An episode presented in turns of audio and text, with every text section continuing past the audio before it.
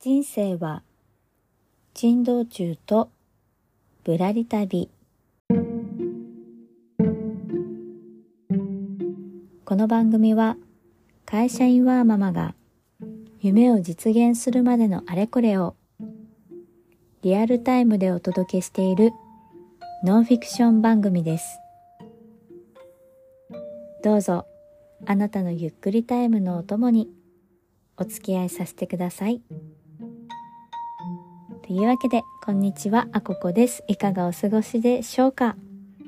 まあ、週末2日間お休みいただいて、すっかりリフレッシュしております。ありがとうございます。皆さんはどんな週末でしたでしょうか？えー、早速今日のテーマに入りたいと思います。今日のテーマは、いい作品の源は、クリエイティブなテーマ設定からという内容でお届けできたらなと思っています。私は刺繍とかテキスタイルデザインとか、まあ、そういったことをやっているんですけれども今日はテキスタイルデザインの方のお話です。まあいわゆる、うん、模様をデザインする人って思ってもらえたらいいかなと思うんですけど、まあ、日本国内だとオリジナルでデザインした布とかを販売してたりとかするんですけどあの最近はこう海外向けにも販売したいなっていうのをちょっと考えているのでその海外のプラットフォームっていうのも使ってるんですね。で私が最近利用しているものの一つでスプーンフラワーっていう名前のアメリカの企業があります。でこのスプーンフラワーさんでできることが自分のそのオリジナルのデザインした模様のデジタルデータですね。これをスプーンフラワーさんのサイトにアップするともうそのまま販売することができるんですね。で購入するのは布が欲しい人っていうのがメインで、ま、気に入ったデザインを見つけたらスプーンフラワーのサイト上で購入してそうするとスプーンフラワーさんが工場でプリントをして購入者さんに送ってくれるっていう仕組みなんですね。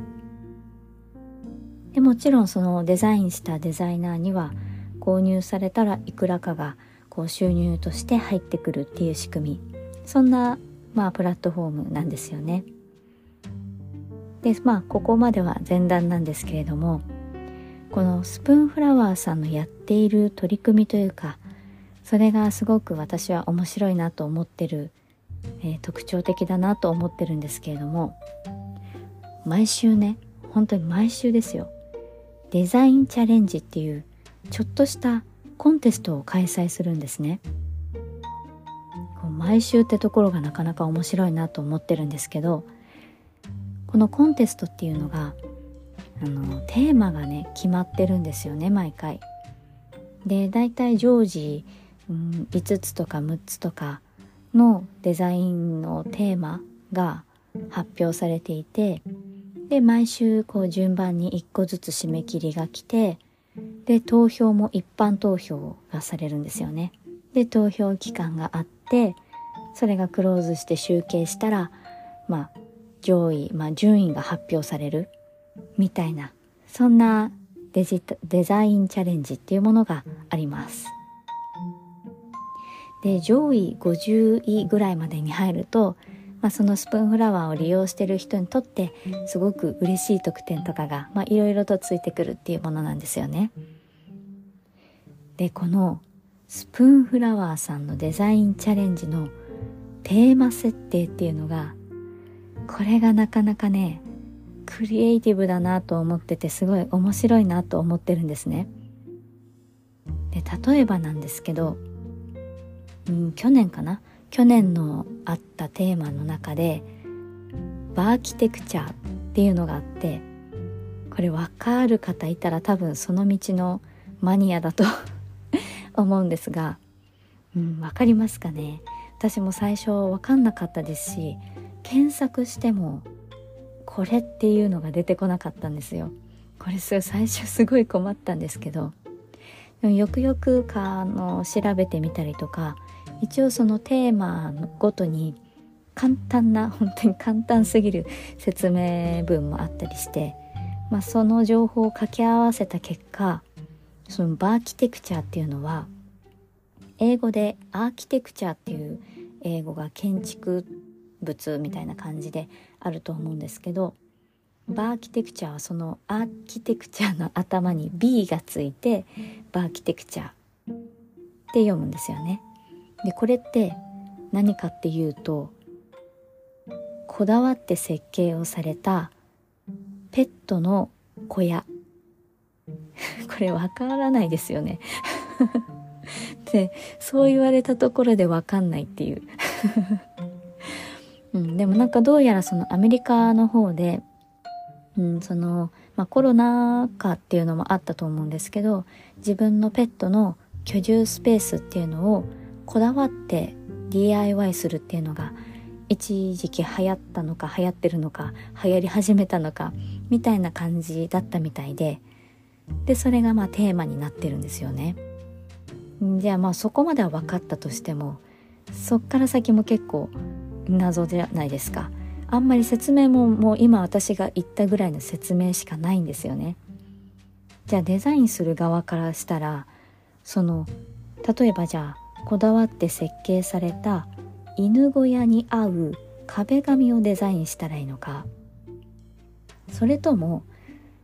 そのデザインの中にこだわって設計された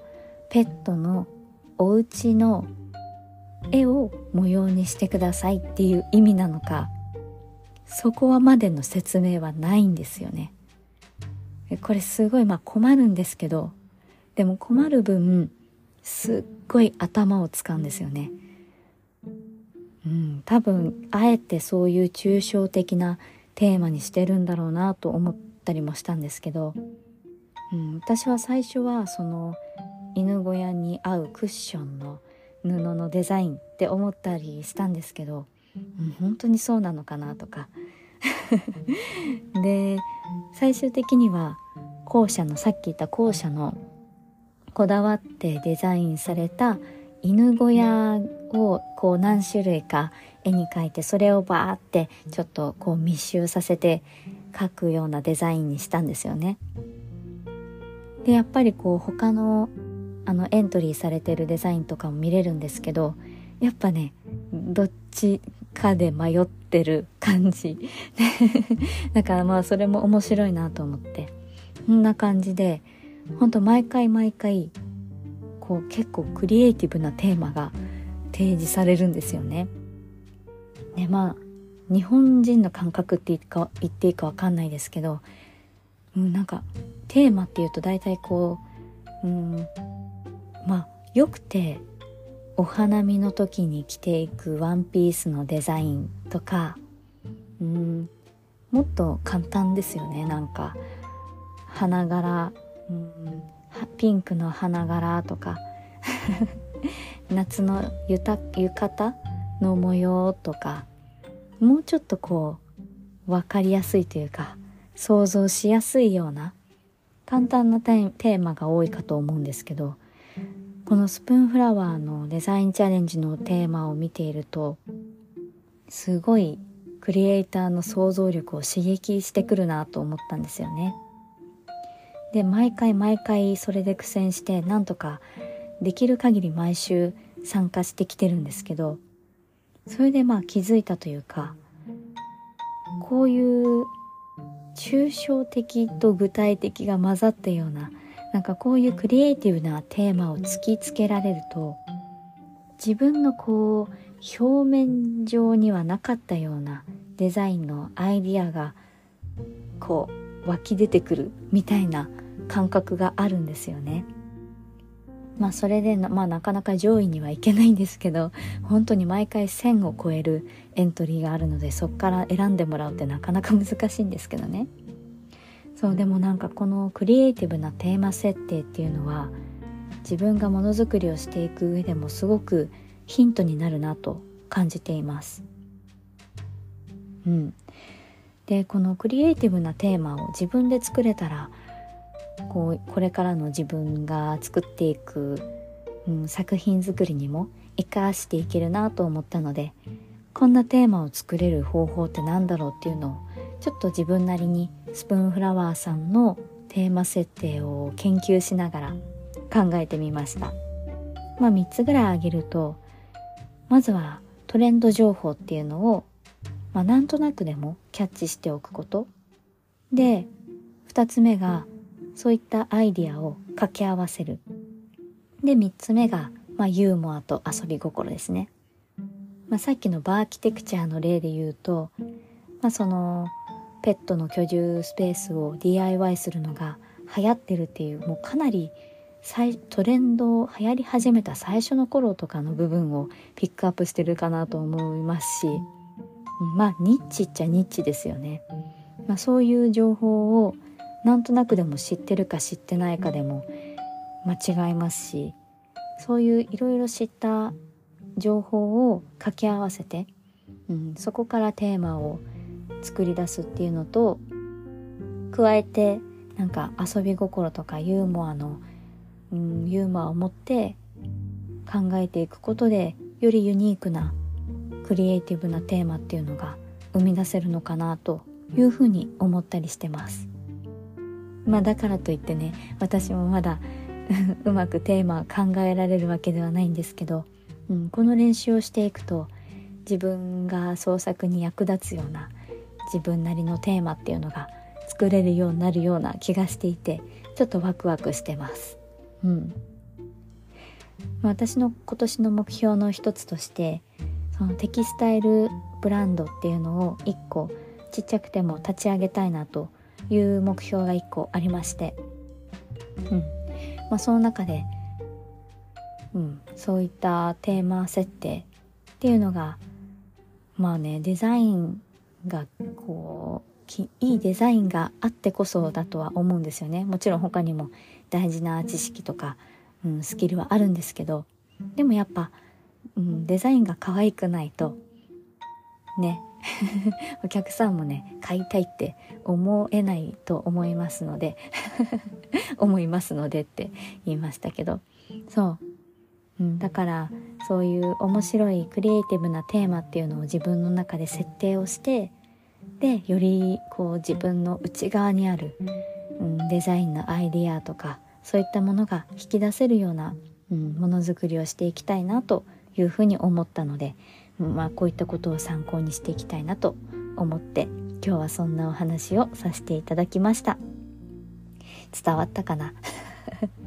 まあちょっと長くなっちゃったんですけど今日はいい作品の源はクリエイティブなテーマ設定から来るのかもねっていうお話をさせていただきました。いつも聞いてくださりありがとうございます。この番組では夢を叶える道中で得た学びをシェアさせていただきます。気に入ってくださった方はフォローやメッセージにとても元気をもらっているので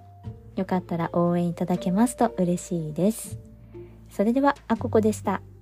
ではまた。